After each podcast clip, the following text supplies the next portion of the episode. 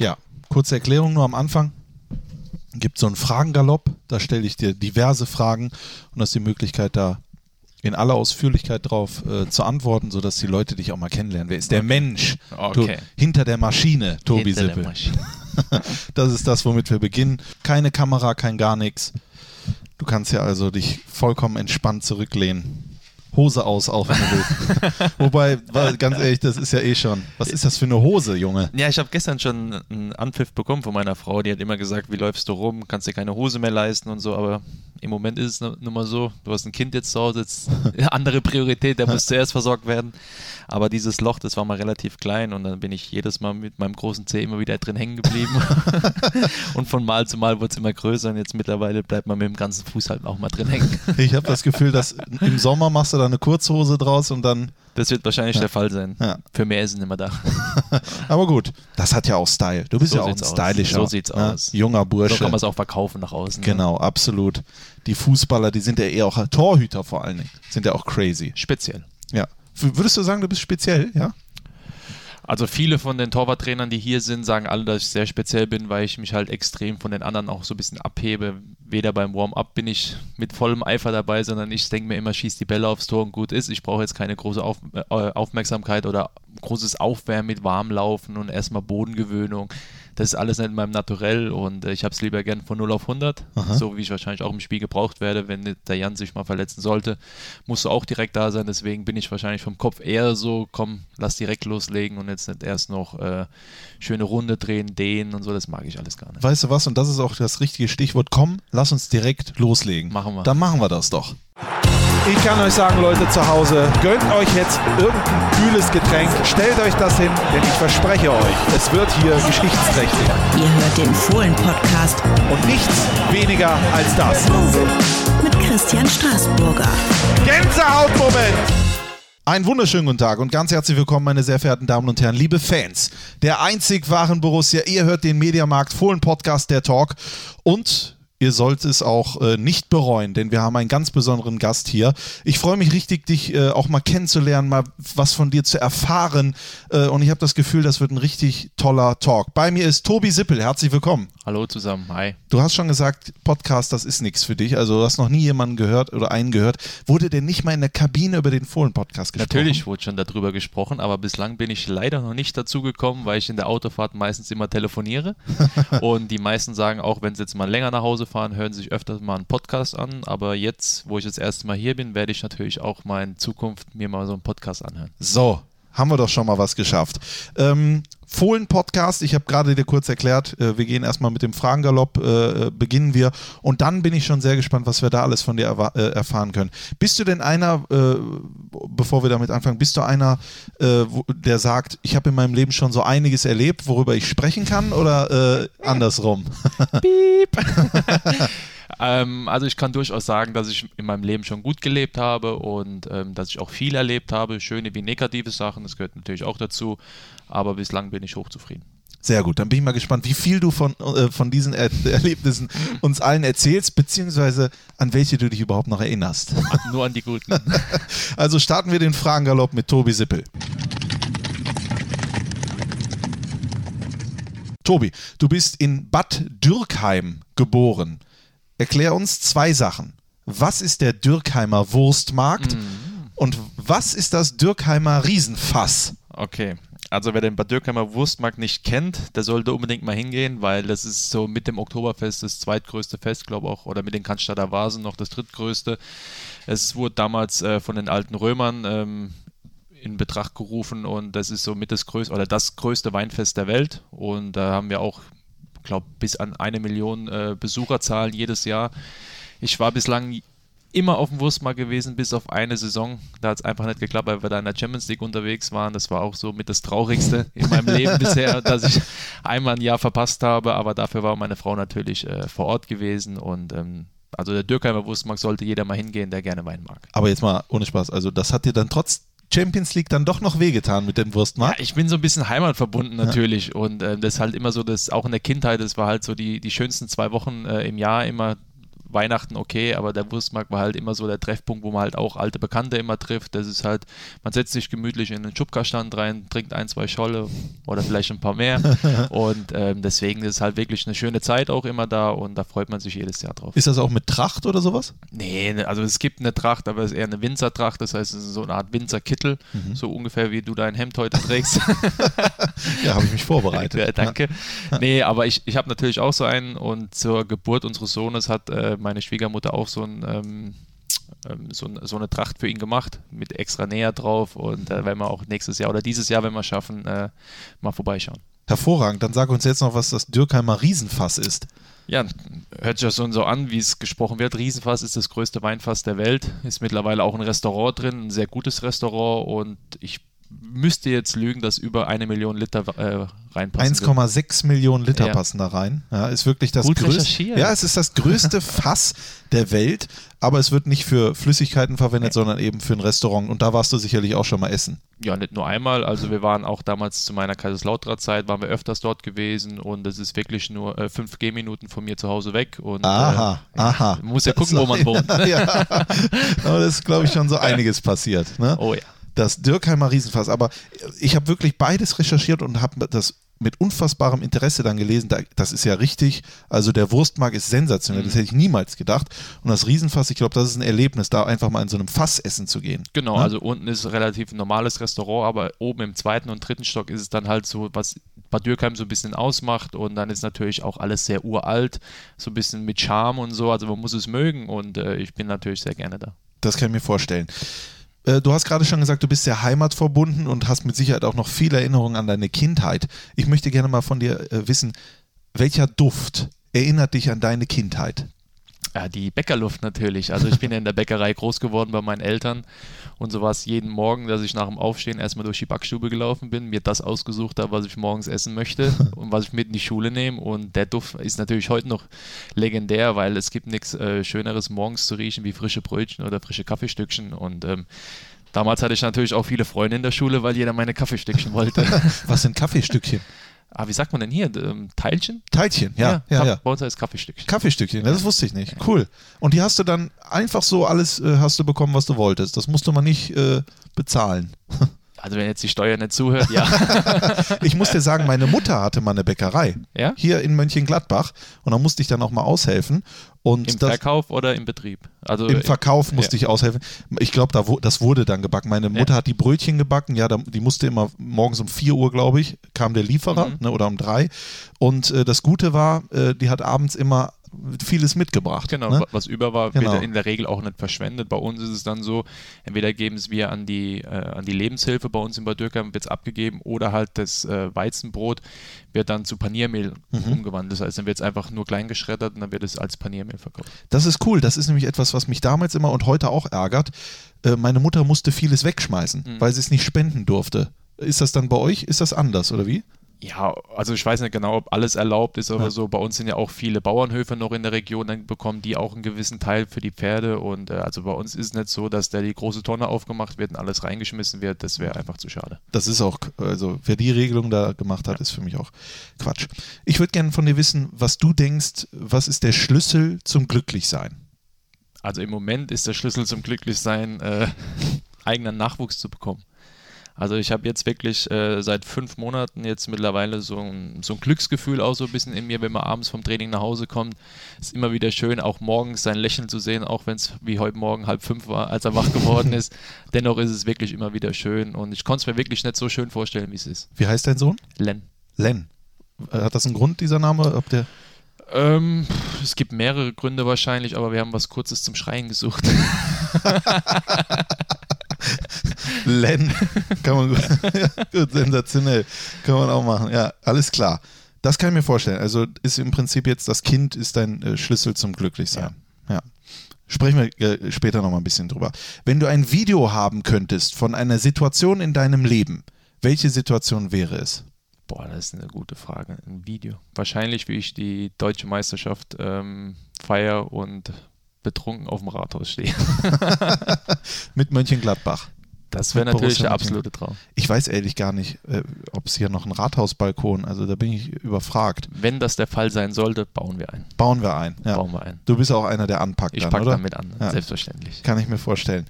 Mit welchem Menschen würdest du gerne einen Tag tauschen und warum? Wow, das ist eine sehr gute Frage. Kann man kurz auf Pause drücken, dass ich nachdenke? Wir haben alle Zeit der Welt. Ich schneide das noch alles. Nee, jetzt muss ich mal überlegen, mit welchen Menschen würde ich mal gerne tauschen. Also jetzt aktuell würde ich gerne mit Tiger Woods tauschen, weil er einfach, einfach ganz unten war und jetzt wieder ganz oben ist mit seinem Masters-Sieg. Und das sind einfach so, wenn man ihn so ein bisschen verfolgt hat im Spiel, ich weiß nicht, wie viele Golffans wir hier haben bei Borussia, die Bestimmt so ein bisschen einige. auskennen oder so. Aber man sieht so seinen Fokus in den Augen, er macht, ähm, er zeigt keine, keine Mimik, keine Gestik während dem Spiel. Er ist komplett fokussiert auf das ganze Spiel. Und als er den letzten Putt dann reingemacht hat, ist er komplett ausgerastet, hat seine ganze Familie genommen und dann würde ich schon mal gerne mit ihm tauschen, so ein Erlebnis, so ein Riesenturnier zu gewinnen. Aber würde, hättest du auch mit ihm getauscht, als er unten war? Ja, das sind natürlich auch die Schattenseiten, aber das ist nun mal so, wenn man glaubt, so einen Riesenerfolg hat und ähm, dann kommt man vielleicht schon mal auf die schiefe Bahn, weil man einfach alles zugetragen bekommt. Und ähm, heutzutage in den Medien wird natürlich alles extrem hochgepauscht. Wahrscheinlich war nicht alles so extrem, wie es überhaupt geschrieben wurde, aber dennoch ist es Wichtigste, dass er da ja wieder rausgekommen ist. War auch Tiger Woods ein Grund für deine Golfliebe oder wie kam die zustande? Ja, die Golfliebe war am Anfang überhaupt keine Liebe, weil es war eher so, ja, okay, ich komme mal mit, guck mir mal so einen Schnupperkurs an, hat dann überhaupt gar keinen Bock mehr, weil ich nichts getroffen habe. Und dann in Kaiserslautern hatten wir wirklich viele Golfer gehabt, die dann gesagt haben, komm, wir gehen, probier es nochmal. Und gerade der Anfang ist halt extrem schwierig, weil man da meint, man könnte es, aber kann es überhaupt nicht und ähm, man redet sich so ein bisschen was ein und dann wird es einfach nicht besser. Man muss sich dann wirklich einen Trainer auch nehmen und das über Wochen und Monate, bis man es mal wirklich gut kann. Und jetzt mittlerweile äh, macht es extrem viel Spaß. Und du gehst oft mit Jonas Hofmann und Co. golfen. Wie würdest du sagen, äh, ja, wer ist da so der Beste, der Bessere? Ja, ich habe Jonas gesagt, dass ich heute im Fohlen-Podcast bin dass wir eigentlich nicht über unsere Golf-Paarung immer so spielen äh, oder erzählen möchte. Deswegen, ähm, aber ich mache es trotzdem. Sehr gut. äh, nee, wir spielen immer in, zwei, in Zweierteams, also Jonas und ich zusammen gegen Tobi Strobel und Patrick Hellmann. Oh, Ja, im Moment ist wirklich ein großes O, weil ähm, die zwei müssen wir dann wirklich über den Platz ziehen, weil es schon ähm, an Sachbeschädigung grenzt. so schlimm. Ja, also nee, also Spaß beiseite. Ja. Der Tobi kann schon wirklich sehr, sehr gut. Wenn er auch wirklich äh, komplett im Fokus drin bleibt, dann haben wir gar keine Chance gegen ihn. Beim Patrick ist es noch so ähm, zwischen Kreisklasse und Verbandsliga. Und wo bist du dann angesiedelt? ähm, ich würde mich so guter Zweitligist einordnen. Ist das so? Ja. Das heißt, wenn du vielleicht früher gestartet oder es intensiver trainieren könntest, wäre da auch eine Profikarriere möglich Nee, gewesen? Also ich glaube, ähm, Golfprofi in Deutschland gibt es vielleicht drei, vier Stück, die das überhaupt professionell machen. Also das ist im Vergleich zum Fußball überhaupt nicht äh, machbar. Und da musst du extrem viel investieren und du bist, glaube extrem viel auch unterwegs, weil du hast ja nicht immer nur ein Heimspiel oder so, du, du hast ja jede Woche in einem anderen Land ein anderes Turnier Ja. und das wäre mir dann äh, zu viel Aufwand gewesen, weil die spielen ja dann auch fünf Tage hintereinander. Das heißt, du hast vielleicht mal zwei Tage frei, wo du aber schon wieder die Anreise zum nächsten Turnier hast und ähm, das wäre mir viel zu viel. Vor allen Dingen ist es ja auch eine Einzelsportart. Ne? Und du hast Es gibt auch Teamwettbewerbe natürlich, ähm, aber der Einzelsport an sich ist nun mal so ähm, Golf. Du versuchst deinen eigenen Ball ins Loch zu bringen, aber bei diesen anderen Spielen, die es natürlich auch noch gibt im Golf, äh, da spielt man auch in einem Zweierpaar mit einem Ball zum Beispiel, gibt es auch, und, ähm, aber das gibt es im Fernsehen meistens nicht so zu sehen. Und ihr spielt dann dieses 2 gegen 2. Mhm. Wie wird das, wie, wie, was bedeutet das? Ja, es gibt mehrere Spiele, die wir ähm, aktuell machen, aber die letzten drei Mal war es immer so, dass wir das beste Ergebnis von dem jeweiligen Spieler und das schlechteste genommen haben. Also zum Beispiel, wir spielen jetzt an einem Paar Vierloch. Du darfst vier Schläge und mehr eigentlich brauchen, aber vier wäre okay, drei wäre super. Und wenn der Jonas jetzt eine 3 spielt und ich eine 4, dann schreiben wir eine 34 auf. Mhm. Und äh, andersrum beim Gegner natürlich auch. Und am Ende schreiben wir dann die Punkte zusammen und dann sehen wir, wer der Gewinner ist. Und wie oft habt ihr gewonnen? Die letzten zweimal waren wir immer der Sieger gewesen. Und was bekommt der Sieger? Darf man das sagen? große Häme und ein Instagram-Bild meistens. Und im Trainingslager haben wir natürlich auch gespielt ähm, und dann mussten die Verlierer auch zehn Putzelbäume auf dem letzten Grün machen, wo jeder zuguckt. Ja, also. Perfekt. Aber man hat auch noch was zu lachen. Das ist ja, Ja, auch natürlich. schön. Ne? Ich würde gerne von dir wissen, was für dich Borussia Mönchengladbach bedeutet. Äh, Tradition pur. Also ich kann ja auch von mir sagen, dass ich wirklich auch von einem Traditionsclub gekommen bin und das hier aber nochmal extrem gespürt habe, wie, wie krass das auch sein kann, weil wir haben ja fast zeitgleich auch in der zweiten Liga gegen Borussia gespielt. Und wenn man jetzt sieht, was sich hier so entwickelt hat, ist es schon, man muss man den Hut vorziehen, wenn man jetzt den Vergleich auch wieder nach Lautern sieht, wie da sich die Situation entwickelt hat und jetzt hier, wo wir jetzt hier stehen. Und ähm, auch so alles drumherum, von ganz oben, angefangen beim Präsidenten bis ganz runter. Ähm, Bei mir? bist du ganz unten? Also, ein Stück weit ja. Nein. Nee. also wir sitzen im Keller. Also Ja, tiefer geht's nicht. Im Keller ne? und ohne Fenster. Ohne ja. Fenster. Es ist warm, es wird warm. Ne? Ja, ich merke es auch. Nee, und da sieht man schon, dass es ähm, alles sehr strukturiert ist und dass alles sehr gut aufgestellt ist und das sind die richtigen Menschen am richtigen Ort im Moment. Gute Einschätzung. Ich könnte nicht mehr leben ohne. Ähm, mehrere Dinge. Meine Frau, meine zwei Hunde und mein Sohn. In der Reihenfolge. Nein, ich dachte, wenn ihr die Frau jetzt als letztes nimmst, wäre es lustiger gewesen. Aber egal. Ich habe eine Frau mit viel Temperament, da muss man immer aufpassen, was man sagt. Hört die, hört die das auch? Wird die das hören? Ich Ja? hoffe nicht, nein. Wir sagen es gar nicht. Nein. Ne? Wir, wir erzählen es einfach gar nicht. Ähm, ja, aber guck mal, die Frage, die jetzt als nächstes kommt, die ist ja eigentlich schon beantwortet. Welche drei Dinge sind dir aktuell am wichtigsten in deinem Leben?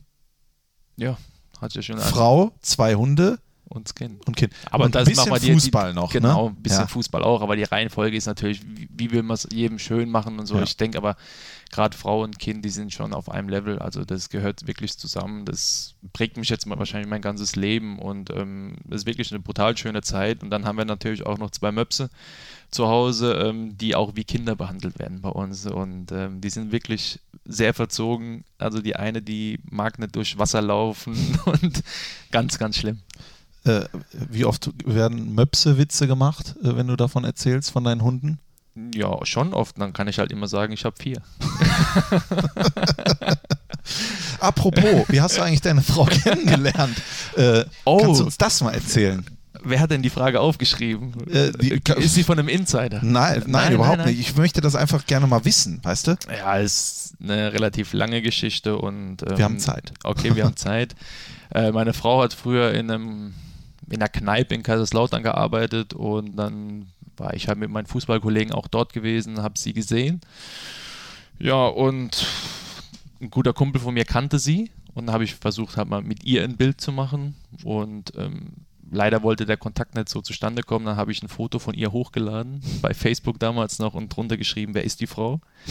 Kam natürlich nicht so gut an am nächsten Tag, weil ich dann wieder da in der Kneipe oder in dem Restaurant dann war und sie mir natürlich ähm, nicht eine gescheuert hat, aber sehr klipp und klar, mh, wie soll ich sagen, klipp und klar erzählt hat, wenn ich es jetzt schön formuliere, Ja.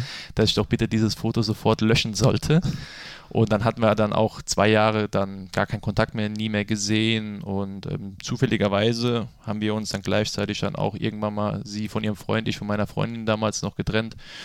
Und dann durch die Bekanntschaft haben wir es dann gesagt, komm, wir probieren es mal, wir gehen mal was zusammen trinken. Und an dem Abend habe ich natürlich dann auch kein Wort rausgebracht und habe dann einfach von meinem Kumpel dann zwei Alkohol haltige Getränke erstmal bekommen, damit ich irgendwas erzählen konnte mit ihr und so hat sich das Ganze dann irgendwann mal entwickelt und ähm, ja, jetzt sind wir jetzt schon, ich glaube, sechs Jahre fast verheiratet. Ja, aber was hat dich denn daran so fasziniert, so elektrisiert, dass du nicht mal irgendwas sagen konntest? Ja, ich weiß es auch nicht. Manchmal ist es nun mal so, wenn man jemanden kennenlernt, den man unbedingt auch kennenlernen möchte und dann ist auch diese Ehrfurcht manchmal so ein bisschen da, weil du kannst sonst mit jedem ganz normal erzählen, aber wenn es dann um die eine Person geht, dann fällt es jedem auch mal ein bisschen schwieriger. Und dann war ich halt in der Situation so gewesen, habe keinen Ton rausgebracht, dann habe ich mir natürlich zwei stärkere Getränke reingezwitschert Ja. und ah, dann ging es dann auch. Aber das sagt, erzählt sie heute noch gern, dass ich ja damals bei uns am ersten Date keinen Ton gesagt habe. Was meinst du denn, wie hast du sie denn dann überzeugt äh, von dir nach diesem etwas holprigen Start, wenn ich das mal so sagen darf? Überzeugt hat lange auch gedauert. Also ihre Freundinnen mussten dann auch gut zusprechen, dass es doch mal mir eine Chance geben sollte. Sie hat ja nichts zu verlieren und ähm, dann haben wir es auch irgendwann mal probiert und dann ging das auch alles relativ flott. Wir sind zusammengekommen. Dann hat sie die Frage gestellt, ziehen wir schon zusammen oder ja oder nein? Und dann haben wir auch gesagt, komm, wir machen so schnell wie möglich, probieren, gucken, wie es läuft. Und wenn nicht, war es auch schön. Ansonsten wäre es halt super. Und dann haben wir auch, sind wir dann zusammengezogen und dann auch recht zügig dann auch schon geheiratet. Also hast du dir gesagt, komm, machen wir einfach mal, wie du es vorhin ja schon gesagt hast, dass es das Beste für dich ist. Äh, was fasziniert dich an dieser Frau im Besonderen? Ja, also bei meiner Frau ist es schon so, es gibt halt Frauen, die, die sagen zu allem Ja, du bist super, alles schön und so typische Ja-Sager. Und meine Frau ist das komplette Gegenteil. Also die sagt mir jeden Tag meine Meinung und die würde am liebsten auch jeden Tag auf mir rumhacken. Und das, das brauche ich auch so ein bisschen. Ich brauche halt so eine so kein, kein Püppchen und so, so ein Liebesmädchen, sondern ich brauche wirklich so eine Frau, die mir auch mal sagt, wo es lang geht, die Grenzen so ein bisschen aufweist und ähm, da habe ich einfach für mich die beste Frau gefunden. Ist sie, ist sie Deutsche oder ist sie Spanierin? So, es hört sich an als. Deutsch-Polnisch. Deutsch-Polnisch, okay. Explosive Mischung. Oh ja. ja. Dafür gibt es immer Wodka. Nee, Wodka ist ja auch Quatsch. Kommt ja aus Russland. Aber nee, nee, nee. Polen auch? Ja? Polen auch. Ja. Und dann gibt es auch schon diverse Abstürze. die ich mit ihrer Familie zusammen erleben durfte. Wahrscheinlich schon beim Kennenlernen der Eltern. Ne? Musste erstmal geguckt werden, kann er das auch aushalten? Genau, und äh, da habe ich dann auch schon das erste Mal dann die Gästetoilette auch nicht zum Pinkeln benutzt. Eieieiei. Aber ist man dann äh, angekommen in der Familie? Genau, ja, da ja? hat er gesagt, er ist herzlich willkommen. Und dann ist es natürlich auch so, wenn man um die Hand der Frau anhält oder beim Papa nachfragt, ähm, da muss man auch mit einer Flasche Wodka kommen. Das hat mir meine Frau extra erklärt. Da muss man ihn auch hier unten, wie in deinem schönen Keller, zur Seite nehmen, die Flasche auf den Tisch stellen und dann weiß er eigentlich schon, was die Uhr geschlagen hat. Und dann kommen zwei Gläser auf den Tisch und mhm. dann hoffen wir, dass die unsere Schwiegereltern und die Frau uns nicht erwischen. ja, krass. Gibt, gab es bei der Hochzeit auch solche traditionellen Dinge? Äh, ich kenne mich jetzt nicht aus im, äh, in Polen. Ja, also Gastgeschenke waren bei uns dann natürlich auch. Eine Flasche Wodka für jeden. so einfach geht das manchmal. Genau, aber. da haben wir uns keine großen Mühen gemacht. Wir haben eine schöne Flasche zusammenstellen lassen mit einem schönen Etikett, wo sich jeder drüber gefreut hat und ähm, war ein schönes Gastgeschenk, auch für meine Freunde. Jetzt kannst du ja mal langsam überlegen, vielleicht so eigenen Wodka, den Sippel-Wodka herzustellen. Du hast ja schon viel davon getrunken. Ja, also bei uns in der Familie ist es auch so, ähm, wir haben auch eine ich würde jetzt nicht sagen eine Whisky-Brennerei, aber auf jeden Fall mit so Obstler, sagt man glaube ich auch mhm. hier. Und äh, Whisky und Gin stellen die auch her. Das ist irgendwie der Schwager von meinem Vater. Heißt auch Sippel und ähm, da haben wir schon den einen oder anderen Schnaps bekommen. Deswegen ist diese Lücke schon geschlossen worden. Ah. Da muss man irgendwas anderes machen. Das heißt, es, ja? Eine Metzgerei gibt es noch nicht. So, das kann man auch machen. Aber es gibt dann Sippel-Gin. Ja. Ja, da, warum hast du den noch nie mitgebracht? Hier auch mal so ein Gastgeschenk. Ich stelle dir hier auch Kaltgetränke hin. Stimmt, ja, ja. Und von dir kommt gar nichts. Aber wir müssen ja noch fahren. Ja, gut, aber ja, trinke ich den halt zu Hause. Aber Gin ist doch mittlerweile das Getränk. Genau. Also trinke also, ich auch sehr gerne. Es schmeckt, am Anfang habe ich mir auch sehr schwer getan mit Gin, weil ich immer so gesagt habe, es schmeckt irgendwie wie so ein Baumstamm. Also so einfach so, so bitter und nach nix. Okay. Und das hat mir überhaupt nicht geschmeckt. Aber jetzt so mittlerweile. Aber du trinkst ihn nicht pur, oder?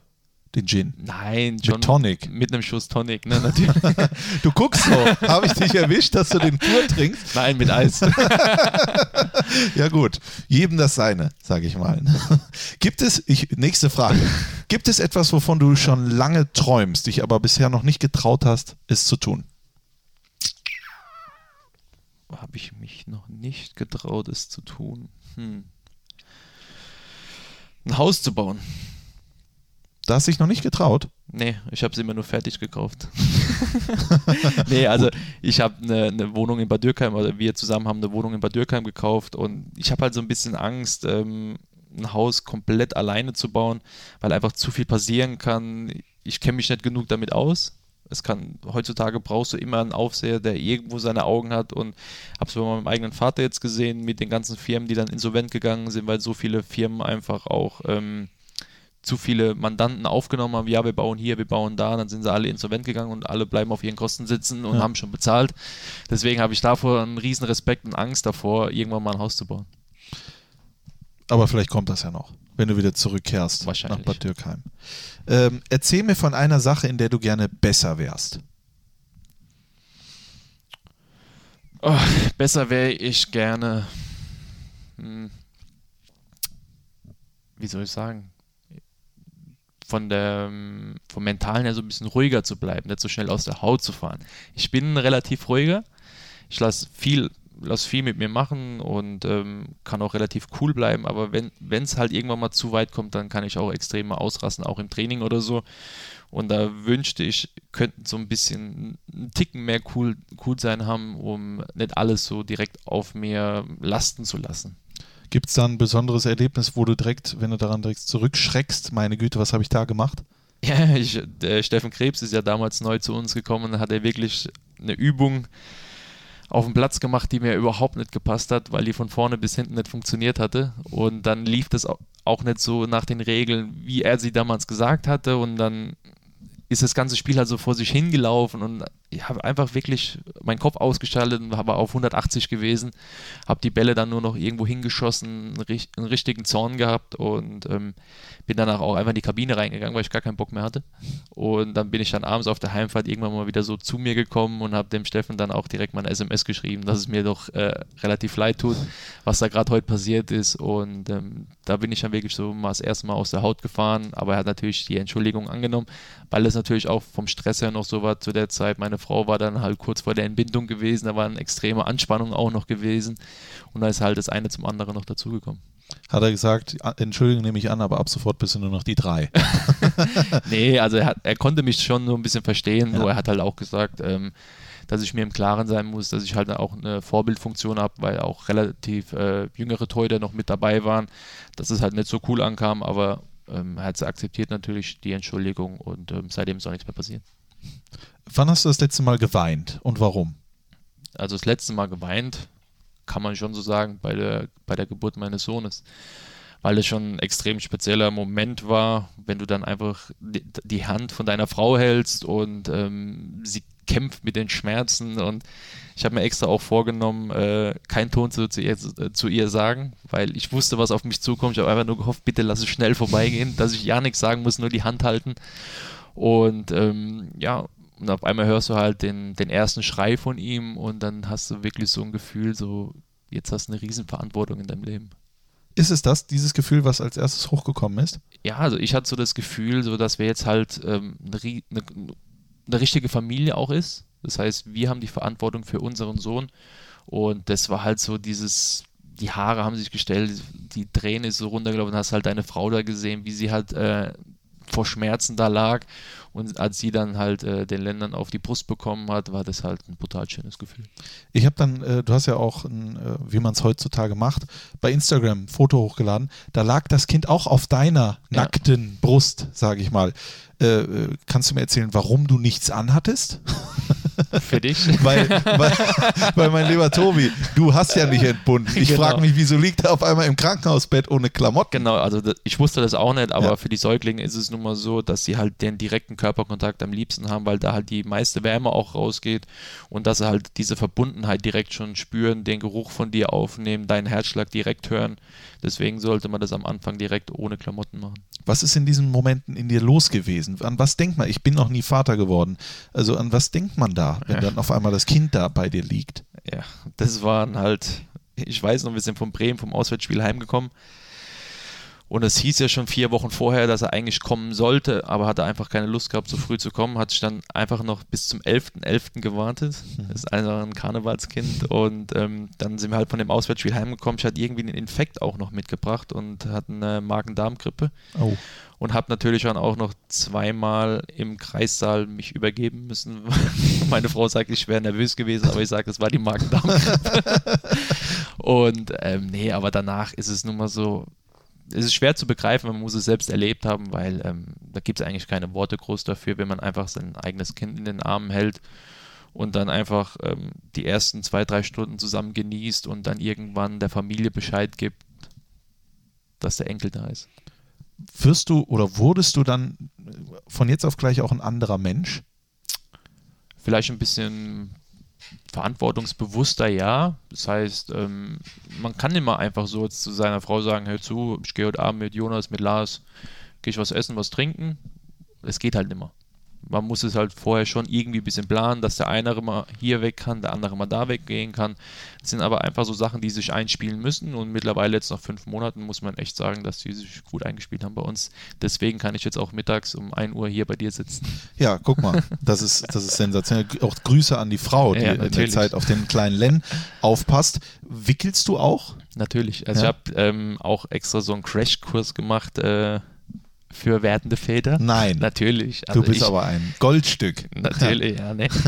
Ich hatte wirklich von Kindern überhaupt gar keine Ahnung. Also ich habe mich auch immer dagegen geweigert, ein fremdes Kind auf den Arm zu nehmen. So ab drei, vier, okay, aber früher ein kleineres Kind habe ich gesagt, auf gar keinen Fall. Aber ähm, die Angst war dann natürlich da gewesen, aber dann, wo er auf der Welt war, das war einfach deins und ähm, da hast du gar kein Angstgefühl mehr gehabt und dann hat die Hebamme mir dann auch nochmal gezeigt, wie das mit dem Wickeln geht. Am Anfang ein bisschen schwieriger natürlich, wegen dem Bauchnabel und allem drum und dran, aber jetzt mittlerweile, klar, ich bin nicht so schnell wie meine Frau, aber ich mache es seriös und gemütlich. Und hast du das Gefühl, da ist ein nächster. Hat Gary Ehrmann schon angerufen und gesagt, da, äh, den brauche ich gleich in der Torwartschule. Ja, sozusagen. Ich Ja. habe natürlich auch mit Gary telefoniert und ähm, habe ihn dann auch schon von, seiner, von seinem Geburtsgewicht erzählt und dann hat er gesagt, ähm, kann ein großer werden. Sind wir mal gespannt, ob auch er durch diese Schule geht, über die wir natürlich später auch noch sprechen wollen. Gary Ehrmann, wer den nicht kennt, weiß ich auch nicht. Ich bin ja auch oft in der dritten Liga äh, unterwegs, habe ihn zuletzt in Duisburg gesehen und muss sagen, mein lieber Scholli, Mhm. das ist ein Schrank. Ja? Und wie, der ist 60, glaube ich, oder? Äh, Gary ist, glaube 62. Ja, unfassbar. Also ein Körper wie ein 30, 25. Also jetzt, wo du gerade sagst, Duisburg, ich war natürlich auch im Mannschaftshotel noch gewesen, gerade wenn die Wege halt so kurz sind, habe ich ihn auch besucht. Mit Gary immer noch einen sehr guten Kontakt, weil er natürlich auch meine ganze Jugend geprägt hat. Ich bin, glaube mit 13 das erste Mal zu ihm gekommen ins Torwarttraining. Ja. Und da macht er natürlich auch keine großen Unterschiede zwischen einem 13-Jährigen und dem ersten Torwart in der ersten Liga. Oh, das könnte eine schöne Geschichte sein, wenn wir gleich über den ersten FC Kaiserslautern sprechen. Vorher würde ich natürlich gerne noch von dir wissen, für welche Eigenschaft an dir du am, am äh, häufigsten Komplimente erhältst. Also jetzt glaube ich hier intern, ähm, dass ich ein großer Teamplayer bin. Also dass ich mich wirklich ähm, der Mannschaft komplett unterordne, dass ich immer für die Mannschaft da bin. Ist nun mal so das Los von einem zweiten Keeper, dass er halt wirklich einfach nur auf seinen Moment warten kann. Ein Feldspieler kann jederzeit mal reinkommen. Der Rechtsaußen kann mal rechts vorne spielen oder rechts hinten spielen, kann immer mal passieren, aber für den Torwart rein gibt es ja nur eine Position. Und in der Regel wird die auch nicht groß gewechselt, wenn nichts passiert. Und deswegen versuche ich halt schon den Teamgeist extrem zu stärken, dass ich bei jeder Aktion mit dabei bin, auch in der, in der Kabine, glaube ich, äh, ein gutes Wort mittlerweile habe. Und ähm, deswegen glaube ich, so Teamplayer trifft es dann gut. Neuer oder Ter Stegen?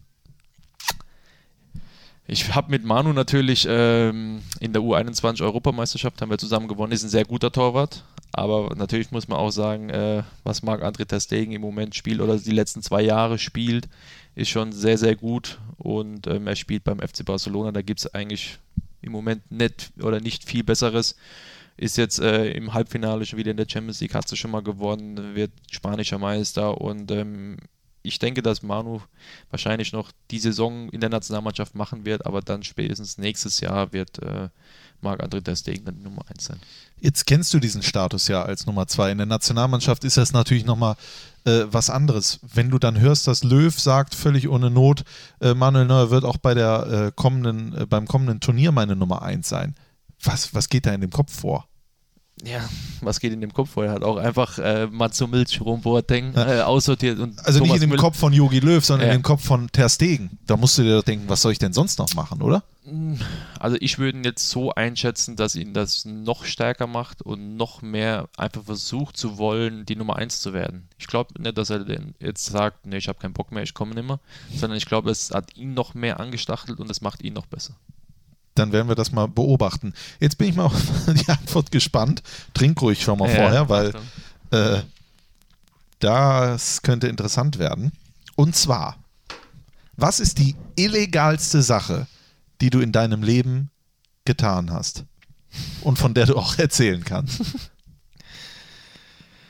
Ah, Also bitte eine, wo wir jetzt kein Pro Problem mehr bekommen, wenn wir das ausstrahlen.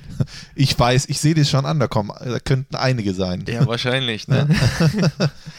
nee, also das Illegalste, wo man halt überhaupt auch nicht stolz drauf sein kann, aber damals war es nun mal so, ähm, hat ja auch in diversen Zeitschriften mal gestanden, ähm, alkoholisiert, Auto gefahren, Unfall gebaut und noch abgehauen und damals jugendlicher Leichtsinn gewesen. Ähm, heute kann man eigentlich so ein bisschen drüber lachen noch und sagen, wie dumm man einfach war, aber ähm, ich glaube, wenn mein Sohn das machen würde, würde ich ihm schon die Ohren lang ziehen.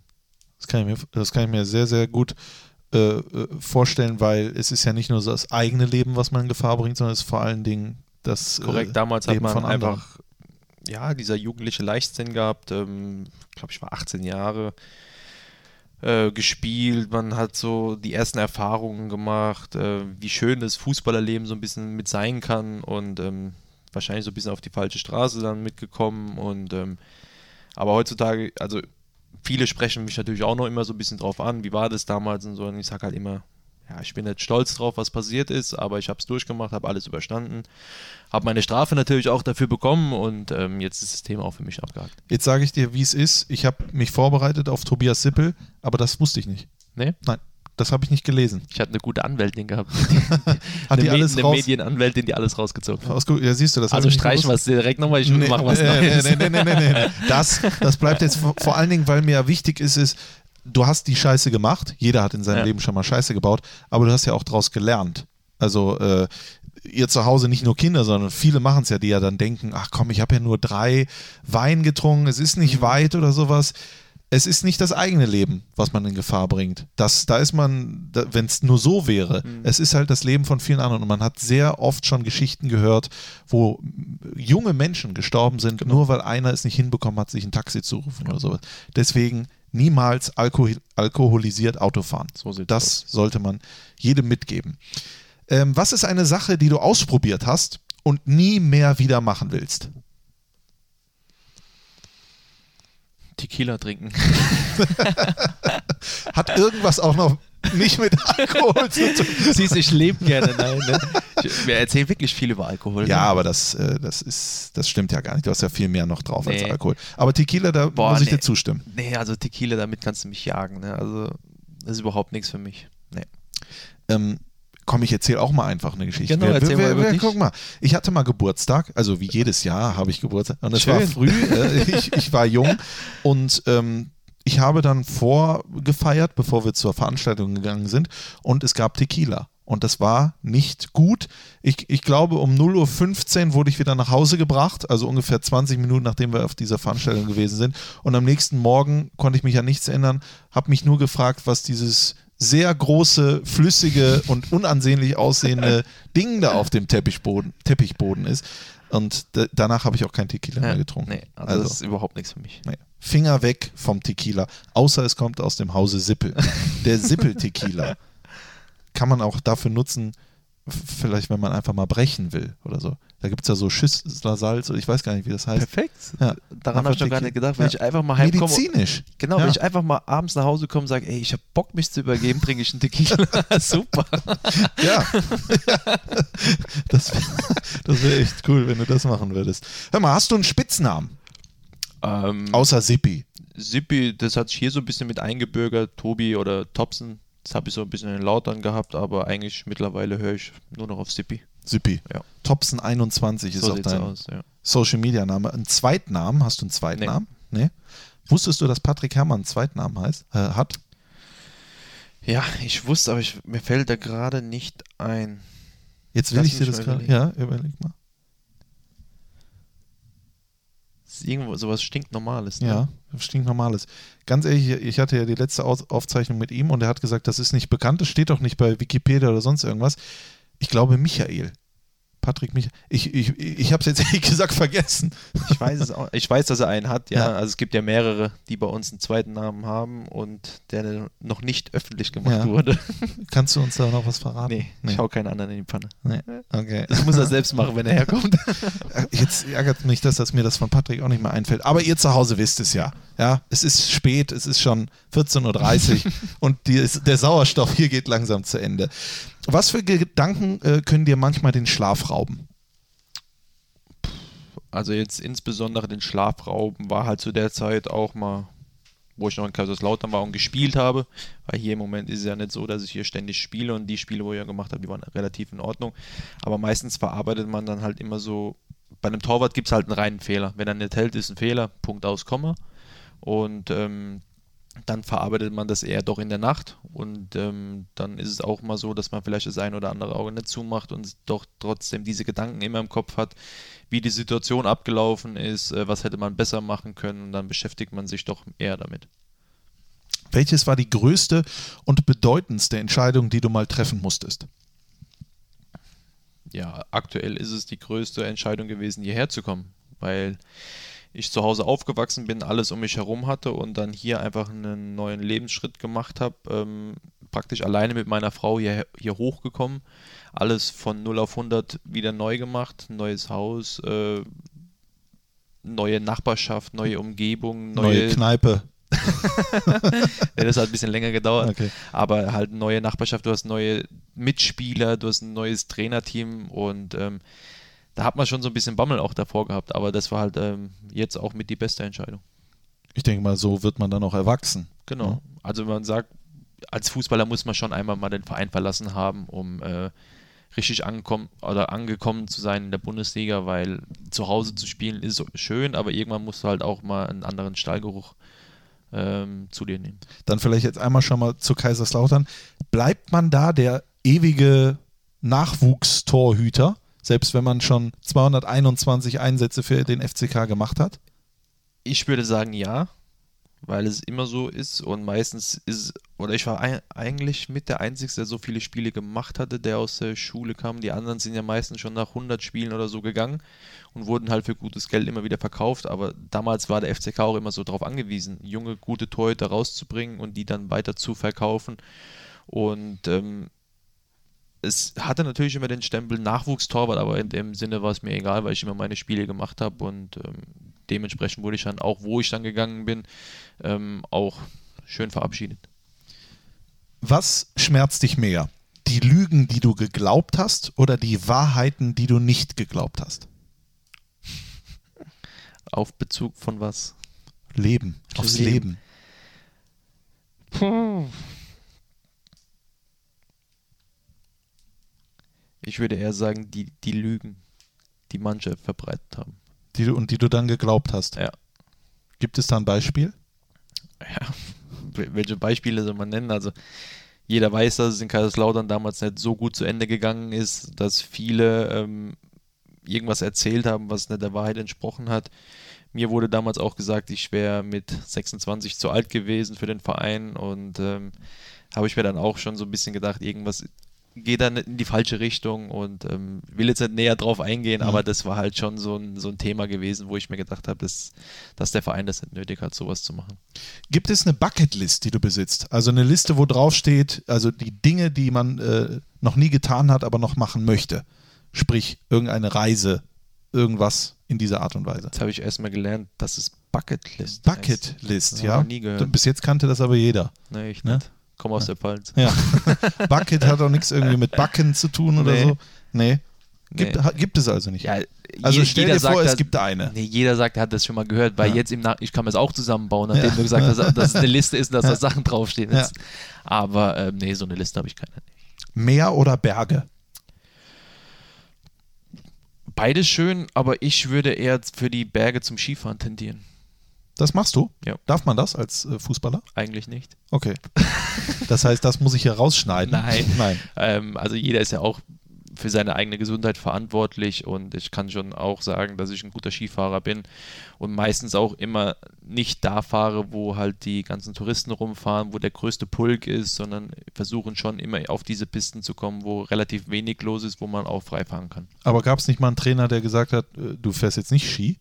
Bist Nee. du verrückt? Nee, ich sag's immer erst, wenn ich Skifahren war. Hier sind die Fotos vom.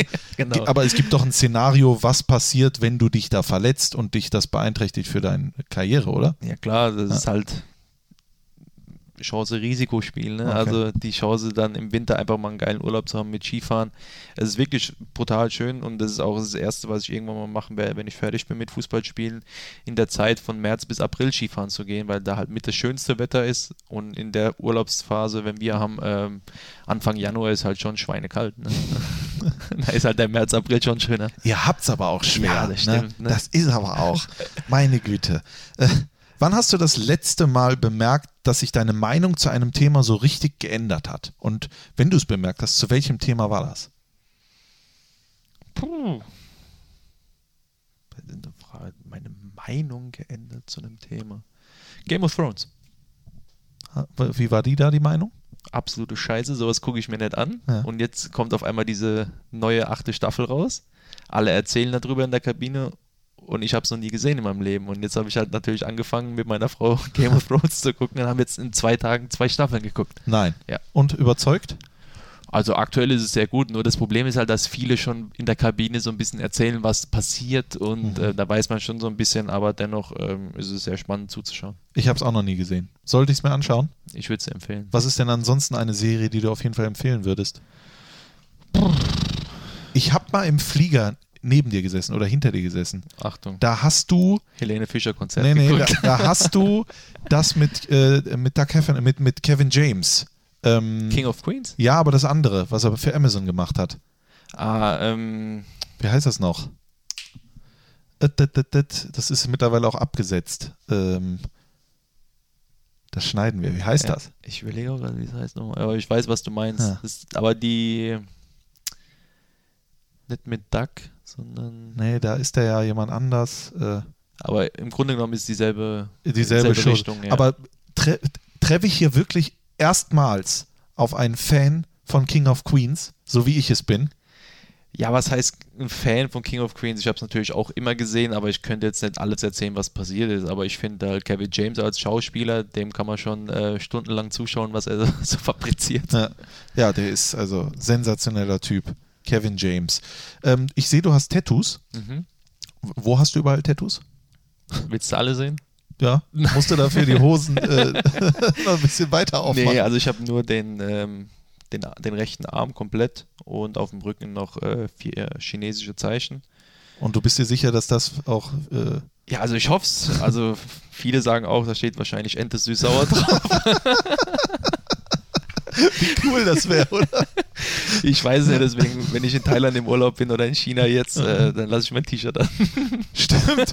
Jetzt gibt es ja die China-Reise, da bin ich mal gespannt. Da kannst du das mal nachprüfen lassen. Aber was bedeutet das denn da auf deinem Arm? Ähm, ja, es hat mal ursprünglich so angefangen mit dem ersten Tattoo hier oben mit den zwei betenden Händen, weil man dann als ähm, Fußballer doch so ein bisschen abergläubisch und gläubig ist. Und ähm, ja, und irgendwann hat sich das Ganze dann so ein bisschen entwickelt, so eine kleine Geschichte mit dazu gemacht, ähm, mit einem Lebensbaum, dann dem großen Schutzengel, dann äh, habe ich die Maria noch hier innen drin, den äh, Jesus hier. Und so hat sich das Ganze so ein bisschen entwickelt bis zu dem, dem Auge des Todes dann noch. Und ähm, ja, es hat ewig gedauert, hat auch Schweineweh getan. Das kann ich mir vorstellen. Aber wenn ich das sehe, dann äh, hast du einen extremen Bezug zur Religion, zum Glaube. Betest du? Also direkten Bezug jetzt rein zur Kirche habe ich jetzt nicht, aber ich bin schon sehr gläubig und ähm, deswegen ähm, kann man schon sagen, dass ich da auch vor den Spielen schon nicht abergläubig, aber schon dran glaube, dass wir von oben auch beschützt werden. Gibt es da auch Dinge, äh, die du dann mal hinterfragst? Warum passiert das, wenn es doch einen Gott gibt?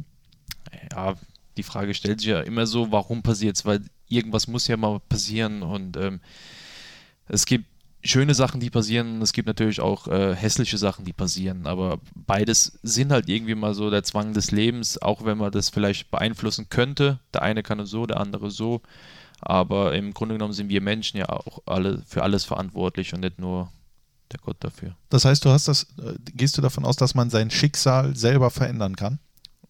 Nicht zu 100 Prozent, aber ähm, man kann es in eine gute Bahn lenken. Das wäre schön, wenn man, wenn, wenn, es- wenn das geht. Ich habe auch immer die Hoffnung, dass es so ist, aber dann denke ich mir, wenn man dann dieses Schicksal dahin lenkt, vielleicht war das ja das, was für dich vorgezeichnet war. Ne? Und es war trotzdem Schicksal. Das war du hast es trotzdem gar nicht Schicksal und du hast es gar nicht gelenkt. Weißt Kann du? auch sein. Mehr dazu gleich in der Bibelstunde. Ja? Ich habe ein paar gute Verse mitgebracht.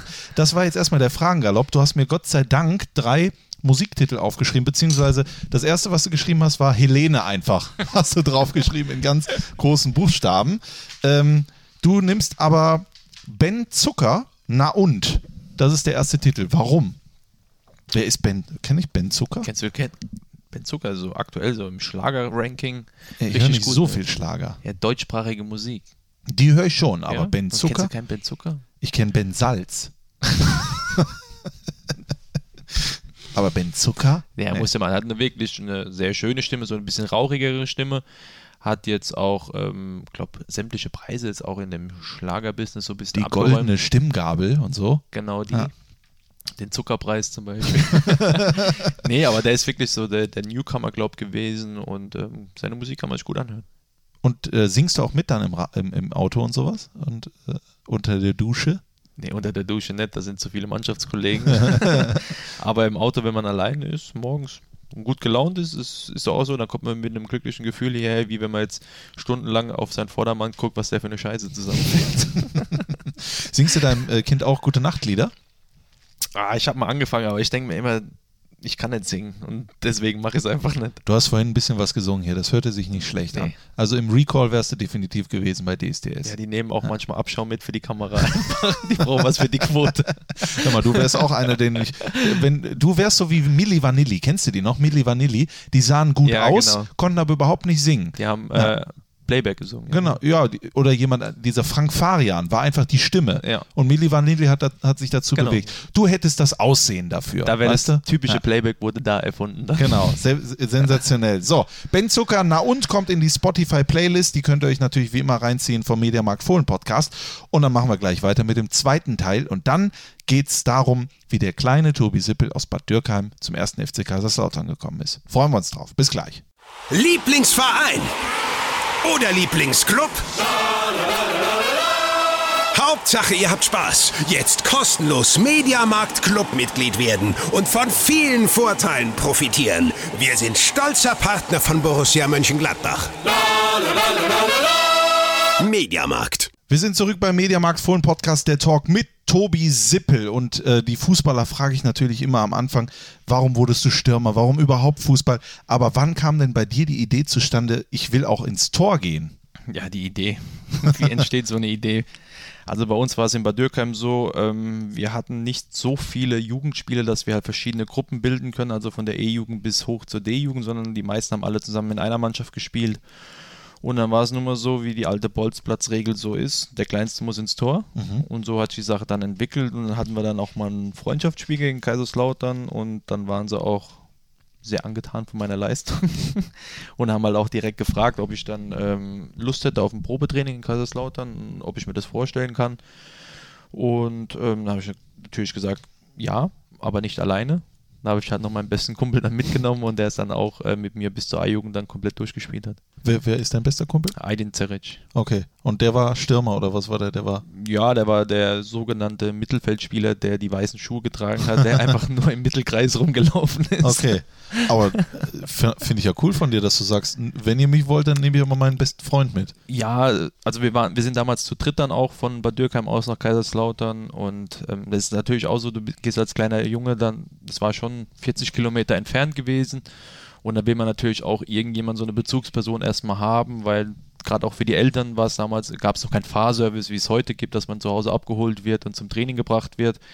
Damals mussten uns halt die Eltern noch alle selbst fahren und dementsprechend war es halt auch immer gut für die Eltern, dass sie schon immer abwechseln konnte, dass jeder mal gefahren ist und dann hat es ja gut ergeben. Aber du warst zehn Jahre alt, oder? Als du Genau. zum ersten FC In der Kaiserslautern E-Jugend dann, ja. äh, gekommen bist. Äh, Wie, äh, wie, wie muss ich mir das vorstellen? Also, äh, du hast beim SV Bad Dürkheim gespielt, bist da im Tor gewesen und dann sehen die dich und sagen: Komm, du bist Torhüter, du kommst jetzt zum Probe, jetzt Genau. spielst du bei uns. So ist das. So ungefähr war es, weil damals in Kaiserslautern eine komplett neue E-Jugend auch gestaltet wurde. Das heißt, es gab keinen einzigen Spieler in Kaiserslautern, da wurden dann einfach 10 bis 15 neue Jungs geholt und äh, dann haben wir dann alle die Jugend so durchlaufen. Und ähm, wann war dir klar oder wann wurde dir bewusst oder hat dir das sogar jemand gesagt, das kann bis nach oben gehen? Das hat sehr, sehr lange gedauert. Ich war mit 15 schon das erste Mal bei den Profis im Trainingslager. Und selbst da war immer noch die Spanne Ja oder Nein. Und da kam immer vom, von meinen Eltern zu Hause Nein. Du machst erst die, die Bäckerlehre zu Ende, Okay. bevor du anfängst mit Fußball. Das heißt, nicht die Trainer waren diejenigen, die gebremst haben, sondern es waren deine Eltern. Es gibt viele Trainer, die ja immer sagen, oder zu den Eltern sagen, ja, ja, der kann auf jeden Fall was werden, aber was machen die meisten Jungs, wenn sie dann mit 18 aus der A-Jugend rauskommen und sozusagen es dann doch nicht schaffen und dann irgendwo nur in der Oberliga oder in der Regionalliga spielen, da kannst du dich dann danach auch nicht mehr ausruhen. Du hast dann, sage ich selbst immer, habe ich auch zu meinem besten Kumpel gesagt, ähm, wenn du halt zehn Jahre nur in der Oberliga gekickt hast, fehlen dir zehn Jahre an Erfahrung im normalen Berufsleben irgendwann. Klar ist es schön zu kicken, du hast einen guten Verdienst, aber nicht den Verdienst, den du halt in der zweiten oder ersten Liga hast, damit du dann irgendwann damit über die Runden kommst, sondern ähm, ist es halt extrem schwierig, danach wieder Fuß zu fassen im, im normalen Leben. Wann hast du denn dann das erste Mal diesen legendären Torwart Trainer, ja, was ist, es ist ja kein, es ist ein Guru, Mhm. Gary Ehrmann getroffen. Also das erste Mal, glaube da war ich 12, 13. Und dann hat er auch mit mir schon das erste Training so gemacht. Und ähm, da war es auch so, er hat seine 12, 13 Übungen, die er heute noch macht. Das heißt, ich könnte heute jetzt zum Training nach Kaiserslautern fahren und wüsste genau, was passiert, was auf mich zukommt. Ist das gut? Ja, wenn man sieht, was alles da rausgekommen ist, Ja, äh, ja, kann man schon sagen, schon. dass es gut ist. Und das hat natürlich mich extrem geprägt. Das merke ich auch heute noch hier im Training, dass ich äh, von der Belastbarkeit hier weit davon entfernt bin, was ich überhaupt noch machen könnte, weil Mhm. ich bin selten so am Limit und das habe ich halt in Kaiserslautern extrem gelernt, weil da war halt wirklich einmal die Woche bis zum Exitus. Das heißt, äh, manche haben dann auch am, am Laternenlass äh, gelegen und sich ja manchmal auch übergeben. Das war die Art und Weise, wie Gary Ehrmann trainiert hat. Ja, so hat er es gemacht und er hat dann auch immer gesagt, Jungs, nur so könnt ihr was werden, wenn ihr auch über euren eigenen Schweinehund kommt. Und hat er auch immer noch gesagt, wenn nichts mehr geht, dann geht trotzdem immer noch was. Das ist natürlich auch, da kann ich mir vorstellen, dass dann vor allen Dingen du, der ja auch sehr temperamentvoll dann ist, dann auch mal ausgerastet ist oder hatte man so viel Ehrfurcht? Damals noch nicht, da habe ich mich nicht getraut, gegen, gegen Gary was zu sagen. Gab es dann mal den Moment, wo du au aufmüpfig wurdest? ja, natürlich gab es auch mal so Momente, da habe ich aber schon äh, länger gespielt oben, da hat mir das halt auch nicht mehr so gepasst, wie das ganze Training so abgelaufen ist. Dann hat es dann auch mal drei, vier Wochen lang richtig geknallt, wo wir dann auch beide bei, der, bei unserem Vorstand oben Sportdirektor antanzen mussten. Haben wir uns aber dann auch ausgesprochen und ähm, seitdem ist auch wieder alles super. Wann äh, hast du dann gemerkt oder wann wurde dir mitgeteilt, äh, es könnte jetzt so langsam so sein, dass du auch im Profi, in der Profimannschaft im Tor stehen kannst? Ähm, Und wirst. Genau, also wie gesagt, mit 15 war ich aber das erste Mal im Trainingslager, mit 16 habe ich dann äh, in der Regionalliga bei den Amateuren gespielt und zeitgleich die Bäckerlehre ja gemacht. Das heißt, ich bin nachts um 2 Uhr immer aufgestanden mit dem Roller in die Bäckerei gefahren, da hat meinen Job gemacht, dann heimgegangen, ein paar Stunden geschlafen und dann von meinem Opa zum Training gefahren worden, dort wieder trainiert und irgendwann ging halt gar nichts mehr. Du, mit so einem jungen Körper, klar, man kann es eine Zeit lang machen, aber irgendwann war ich halt so ähm, erschöpft gewesen, dass ich halt gar nichts mehr konnte. Und dann haben meine Eltern auch mit 16, 17 dann schon irgendwann wahrgenommen, dass der Weg doch weitergehen kann beim Fußball. Und dann haben sie mir natürlich auch die Entscheidung einfacher gemacht, dann erstmal die Bäckerlehre zu Hause zu Ende zu machen, im eigenen Betrieb, wo mir auch ein bisschen geholfen wurde. Ich musste nicht immer so früh anfangen und nicht jeden Tag vor allem da sein, sondern immer, wenn man halt mal zweimal Training hatte oder nur morgens, dann konnte ich halt äh, trainieren gehen. Aber sobald ich halt einen Tag frei hatte, musste ich ganz normal in der Bäckerei antanzen. Dann. Jetzt im, äh, im Nachhinein, wenn du darüber nachdenkst, war das Super. genauso richtig? perfekt gewesen. Also man weiß ja nie, was passiert, wie ich vorhin schon mal gesagt habe, manche stehen halt äh, nach der A-Jugend da und wissen nicht, wo es hingeht. Und so habe ich halt meine, meine Lehre komplett abgeschlossen gehabt und hatte halt immer noch dieses zweite Standbein, falls es mit Fußball nicht klappt, dass ich dann in die, in die Backstube gehen kann. Du hast am 19.10.2007 dein äh, Liga-Profi-Debüt gegeben für den ersten FC Kaiserslautern. Erinnerst du dich noch gegen wen? TSG Hoffenheim. Ja, gab eine 0 zu 1 Niederlage. Als ich den Trainer gesehen habe, musste ich denken, meine Güte, das wusste ich gar nicht, dass der auch mal Trainer war beim Schetil ersten FC. Rektal. Ja, Rektal. Es gab ja ungefähr alle zwei Monate einen neuen Trainer beim Und ersten FC Sportvorstand. und Sportvorstand und so weiter. Und so. Welche Erinnerungen hast du an diesen Tag? Ähm, eine sehr gute, weil ich ja vorhin gerade noch erzählt habe, dass ich auch im Hotel war in Duisburg bei den Lautrern vor drei Wochen und dann habe ich auch mit dem Zeugwart noch ein bisschen erzählt und der wusste auch noch genau, was an dem Tag passiert ist, weil ich einfach auf der Auswechselbank meine Spielhose, die unter meiner langen Jogginghose war, äh, vergessen hatte. Die lag noch in der Kabine. Und dann hat sich Florian Fromlowitz verletzt und ich sollte eingewechselt werden. Und Gary mit seinem Astralkörper stand vor mir und schreit mich an, zieh dich um, zieh dich um. Und ich schreie einfach nur zurück, ich kann nicht. Und er so, warum? Und ich, ich habe keine Hose. Und dann, äh, Dann ist unser Zeugwart dann in die Kabine gerannt und hat mir eine Hose geholt. Und dann Oh wurde je. ich eingewechselt. Das hat mir natürlich dann auch so ein bisschen die Nervosität dann wahrscheinlich auch genommen. Ja. Bevor ich mich jetzt ausziehe und loslege, sondern habe ich erstmal da gehockt in meinen Radlerhosen auf meine Hose gewartet. Und alle mussten erstmal auf mich warten, bis meine Hose da ist, dass das Spiel weitergehen konnte. aber der, war, der, war der sauer? und äh, kurzfristig, äh, der Gary Ehrmann. Ja, aber sauer kann man nicht sagen, aber er hat halt immer so gesagt, ich wäre mit meinen Gedanken nicht dabei gewesen, aber ähm, ja, ich sag mal so, so wie es gelaufen ist, war es gut. Du hast danach die Saison äh, äh, äh, gespielt. Hast du gemerkt, ja, äh, das könnte hier äh, auf lange Sicht was werden mit der Nummer 1 oder hatte man so das Gefühl, die warten nur darauf, bis die eigentliche Nummer 1 wieder äh, gesund wird? Nee, es war ja so, dass Florian Fromlewitz nach der Saison dann auch nach Hannover gewechselt ist. Das heißt, wir hatten dann auch gar keinen mehr und ich hatte die Saison auch ähm, gut gespielt. Wir hatten ja auch diesen Endspurt dann, dass wir fast abgestiegen wären in die dritte Liga oder Mhm. damals ja noch Regionalliga, glaube ich. Und ähm, haben uns am letzten Spieltag gerettet gegen 1. FC Köln. Ja, und das hat mich dann auch so ein bisschen geprägt und dann ähm, war der Weg eigentlich so ge gelegt gewesen, dass man sagt, okay, jetzt die nächsten Jahre werde ich auf jeden Fall in Kaiserslautern spielen. Die äh, kommende Saison hast du dann als äh, Stammtorhüter begonnen, hast dir dann aber, glaube ich, den Arm gebrochen. Ja. Und auf einmal war die Nummer 1 weg. Hat's, äh, hast du damit gerechnet? Ja, das sind halt immer so Sachen, die passieren können, wenn äh, der erste Torwart sich mal verletzt für eine längere Zeit, nicht nur für ein, zwei Spiele, sondern halt mal für drei, vier Monate. Und äh, die Nummer zwei macht es halt gut, dann ist es meistens in der Entscheidung vom Trainer, welches Gefühl hat er. Und damals musste ich es so akzeptieren, aber dann ist es natürlich so, entweder läuft man weg, sucht sich was Neues oder man sagt, nee, ich kämpfe mich da durch und äh, greife nochmal neu an, was ich ja dann gemacht habe und dann auch wieder gespielt habe. Luis Robles hieß Genau. der. Ist der jetzt nicht in New York? Genau, ich spiele Ja. bei Red Bull New York. Red Bull New York, stimmt. Ich habe ihn nämlich letztens gesehen und dachte mal, den kennst du irgendwo. Das ja. Gesicht kennt man, ja. Das Gesicht kennt man. Äh, der hat doch mal den Sippel verdrängt, Ja. habe ich mir gedacht. du hast dir diesen Status äh, zurückgeholt, hast ihn aber auch nochmal in der Zeit auch nochmal verloren, den Nummer 1 äh, Status. Was geht da in einem vor, wenn man mal die 1 ist, mal dann wieder die 2, dann wird man degradiert, dann muss man sich selber wieder motivieren, um da wieder zurückzukommen? Ist es eher das Positive, dass du es immer geschafft hast, wieder zurückzukommen? Oder hängt da auch dann sehr viel negativ, warum ich hier überhaupt den Status verloren habe? Ja, damals war es ja auch so, wo ich ihn wieder verloren hatte. Das war auch hier in Gladbach gewesen. Das war ein Freitagabendspiel gewesen, war ich halt die Woche vorher krank gewesen. Da hat Kevin Trapp dann gespielt, hat seine Sache gut gemacht und er war halt zwei Jahre jünger wie ich. Und damals hieß es dann, okay, wir bauen jetzt erstmal auf ihn, lassen ihn die Saison zu Ende spielen und im Sommer werden halt die Karten neu gemischt. Ja, und dann äh, wurden sie neu gemischt, aber ich habe nicht gespielt. Du hast die Arschkarte gehabt. Genau die. Und äh, nee, aber dann war es halt so, ich habe das akzeptiert, aber habe mich trotzdem nie hängen lassen und habe gewusst, irgendwann kommt meine Chance wieder und die ist dann wieder gekommen, dann habe ich dann auch wieder gespielt. Allerdings dann nicht mehr Bundesliga, Nee. sondern äh, In der zweiten Liga dann. in der zweiten Liga. Dein erstes Bundesligaspiel war am 21. August in Köln. In Köln.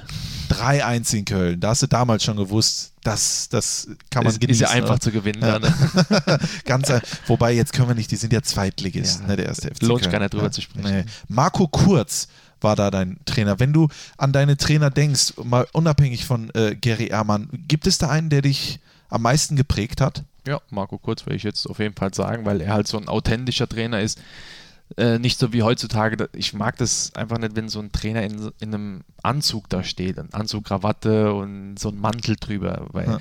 Warum muss der Trainer sich jetzt so abheben von den Spielern oder von, von dem Staff, der drumherum ist? Alle haben einen Trainingsanzug für den Verein an. Warum kann der Trainer seine Privatklamotten anziehen?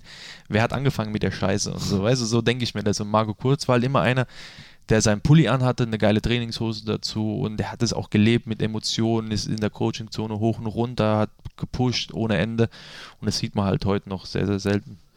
Obwohl Marco Kurz ja eigentlich gar nicht so eine, also wenn man im Kaiserslautern über Marco Kurz spricht, hat er nicht so eine positive, äh, Ja, wir sind mit ihm aufgestiegen. Also ja. ist es schon so, dass man sagt, er hat was erreicht. Wir sind mit ihm Zweitligameister geworden, haben uns dann auch ein Jahr in der Bundesliga gehalten. Und klar, das zweite Jahr ist immer das Schwierigste für einen Aufsteiger. Und damals lief es dann halt nicht so gut und dann sind wir halt auch sang- und klanglos abgestiegen. aber da sieht man mal, welche Wahrnehmung man hat. Ne? Ja. Die, äh, die, die Leute, die nicht involviert Aber sind. Was ne? heißt denn, ein Trainer hat nichts erreicht oder so? Nichts erreicht, habe ich nicht ja, gesagt, aber, ein schlechtes, Genau, aber ich glaube, das letzte Gefühl ist immer das, was bleibt, so ein Ja, Stück weit. genau, ne? er ist halt mit einer Mannschaft aufgestiegen, wo es keiner erwartet hat und dementsprechend hat er einen guten Job gemacht. Du hast ja äh, gerade schon gesagt, es hat kein Spieler aus der eigenen Jugend, vor allen Dingen als Torwart, so viele Spiele gemacht wie du mit 221 Pflichtspielen für den ersten FC äh, Kaiserslautern. Wann kam dann irgendwann der Zeitpunkt, wo du gesagt hast, ich muss was anderes machen und wo dann auch der Verein gekommen ist, bei dem du gesagt hast, das muss ich machen? ja, ob ich mir den Zeitpunkt selbst ausgesucht habe, kann, kann ich ja auch nicht so sagen. Mir wurde es ja praktisch auch so gesagt, ähm, dass sie im Sommer wahrscheinlich nicht mehr mit mir planen würden, weil ich ja dementsprechend zu alt wäre schon. Mit Und 26? Mit 26, genau. Du alter Sack. Und ähm, nee, dann waren wir halt so kurz ähm, vor der Hochzeit mit meiner Frau und dann haben wir halt beide auch gesagt, ähm, warum nicht was Neues? Und dann ähm, ging es auch relativ flott, dass der Kontakt hier mit Mönchengladbach zus- äh, zu, äh, zusammengekommen ist. Hat Max angerufen, ist direkt zu einem Treffen zu mir nach Hause gekommen, nach Kaiserslautern und ähm, meine Frau war auch direkt begeistert von ihm und dann haben wir gesagt, let's do it. Aber Das heißt, der Max ruft einfach an und Ja, äh, nicht, nicht direkt am Anfang mich, sondern erstmal meinen Berater angerufen. Kann er sich das vorstellen? Dann hat mein Berater mich angerufen, der übliche Smalltalk. Und dann haben wir gesagt, ja, jetzt treffen wir uns halt mal und dann ähm, den endgültigen Vertrag haben wir dann bei mir zu Hause in Kaiserslautern in der Wohnung unterschrieben. Aber wie kommt Max Eberl dann zu dir? Sagt er dann, Tobi, du bist ein fantastischer Torwart, dich hätten wir gerne auf der Bank sitzen? Oder wie läuft das? Nee, also er war schon offen und ehrlich zu mir. Der hat gesagt, wir haben Nummer, äh, eine gute Nummer 1, aber wir würden uns gern auf der Nummer 2 Position, die ja damals von Jaime äh, gewesen ist, ähm, ein bisschen verstärken noch, weil Jaime wird vielleicht maximal noch ein, zwei Jahre machen und da braucht man was dahinter. Und ob ich mir sowas vorstellen könnte, sowas zu machen, als Backup da zu sein und ähm, ob ich vom Charakter her auch so bin, dass ich nicht dieser Stinkstiefel dann bin, um den ersten Torwart anzugreifen und Unruhe reinzubringen, sondern ob ich mir das halt vorstellen kann. Und dann war es natürlich das erste Jahr eine extreme Umstellung, dass du halt einfach die Nummer zwei bist und halt von Montag bis Freitag trainierst und Samstag einfach nur von außen zuguckst und ähm, da fehlt dir schon so ein bisschen was. Aber jetzt mittlerweile bin ich schon so, dass ich sagen kann, ähm, ich akzeptiere die Rolle, aber klar wäre es halt extrem schön, auch mal ein paar Spiele mehr zu machen. Aber wie sehr hast du mit dir gerungen in dieser Überlegungsphase? Ich meine, da kommt zwar ein Bundesligist, da kommt ein absoluter Traditionsverein mit uns, selbstverständlich, die äh, Perspektive auch international und sowas, aber du bist ja auch zerfressen ein Stück weit von Ehrgeiz. Dann immer zu wissen, trainieren, egal wie, am Ende sitze ich auf der Ja. Bank. Das muss verrückt sein, oder? ist es auch. Und ich habe ja vorhin gerade gesagt, äh, das erste Jahr war mit das Schwierigste gewesen. Aber ähm, klar, es gab auch andere Angebote, aber so das ganze Umfeld, wie Max mit mir umgegangen ist, wie das alles so zustande gekommen ist, wie er es mir erklärt hat, dann habe ich schon gesagt, ähm, heutzutage kann man nicht immer sagen, der erste Torwart bleibt sein Leben lang jetzt hier. Es kann auch immer wieder sein, dass der Jan irgendwann mal ein Angebot bekommt, wo der Verein sagt, pff, das müssen wir machen, oder der Jan sagt, pff, muss ich machen.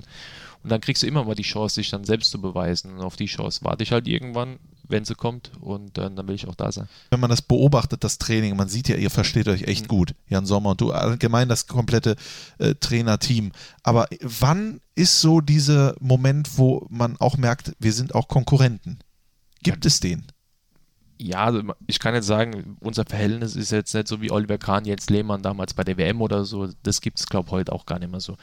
Aber ähm, direkt vom ersten Tag an, das hat super funktioniert, super Harmonie zwischen uns und ähm, ich versuche ihn auch dementsprechend so zu pushen, auch bei ihm aufs Tor zu schießen, nicht unsere Torwarttrainer, weil ich schon dementsprechend ein bisschen präziser und härter schießen kann wie die.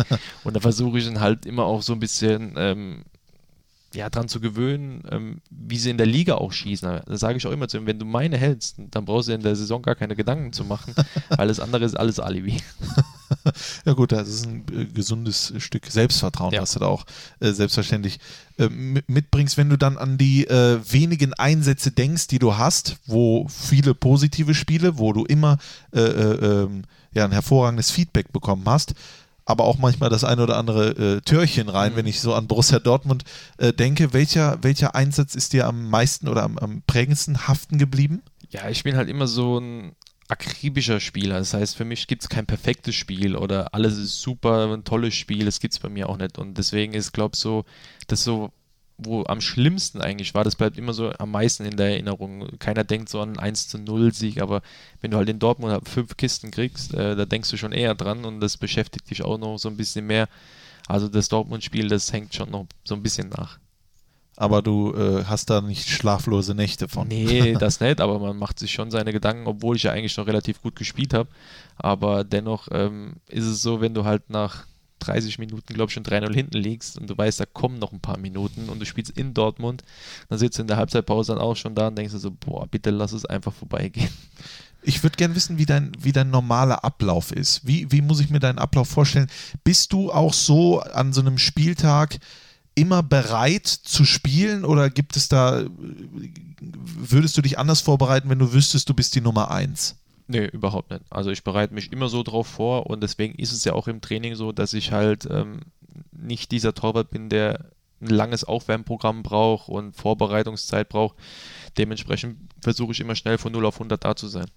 Du hast jetzt vor kurzem deinen Vertrag bei Borussia Mönchengladbach verlängert. Du bist vor kurzem jetzt 30 geworden, auch wenn man 31. 31 Ja, geworden. Ach, 88, stimmt, Ja. da bist du 31. Ich werde am 1. Mai 30, das ist nur kurz nebenbei.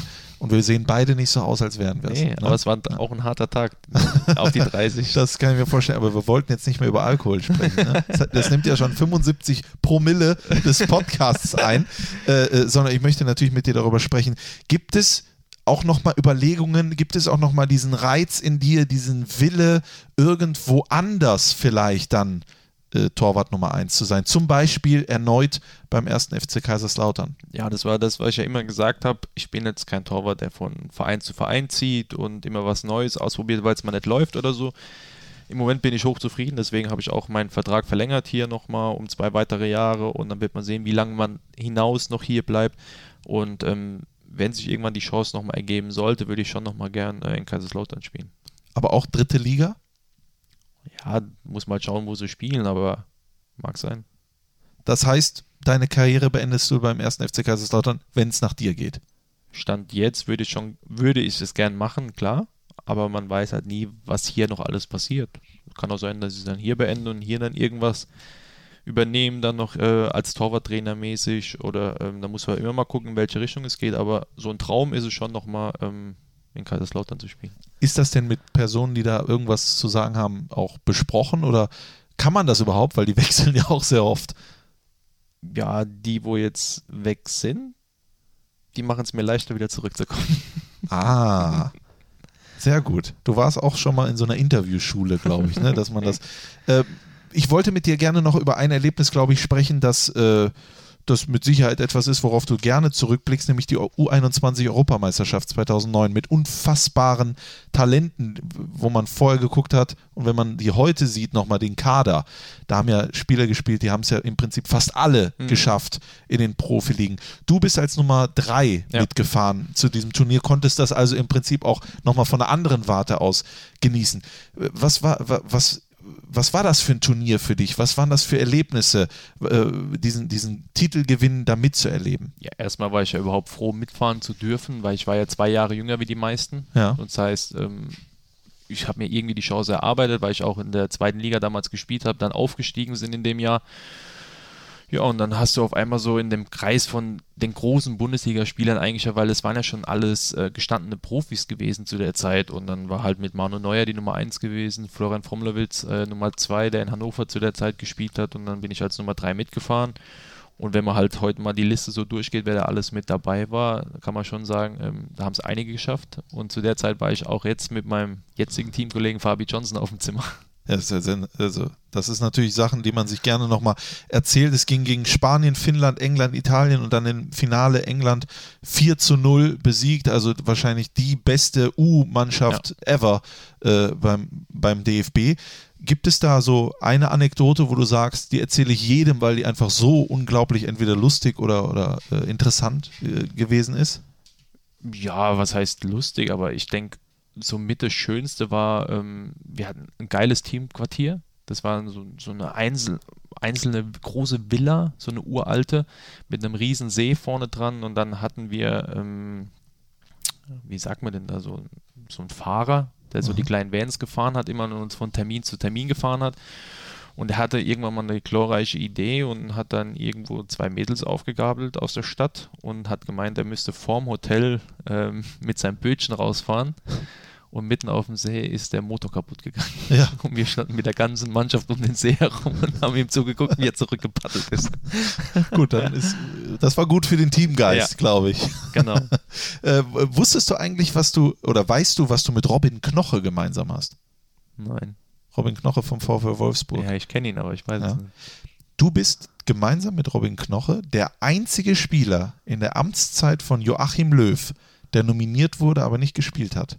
für die deutsche Nationalmannschaft. Das wusstest du nicht? Ist das jetzt gut? Also grundsätzlich ist das jetzt immer nicht schlecht. Ja, ne? ich war dabei. Du warst dabei.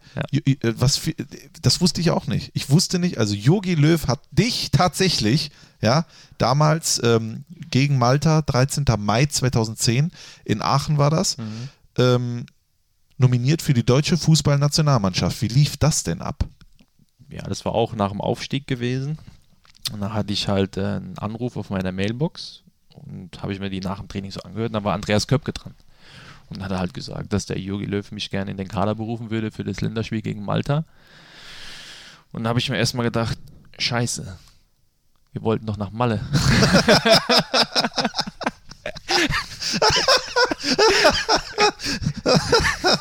Geile Reaktion. Ja, nee, ich kann nicht. Ja. Ja, sozusagen war es ja auch, weil wir halt die Abschlussfahrt mit der Mannschaft hatten. Die war ja geplant.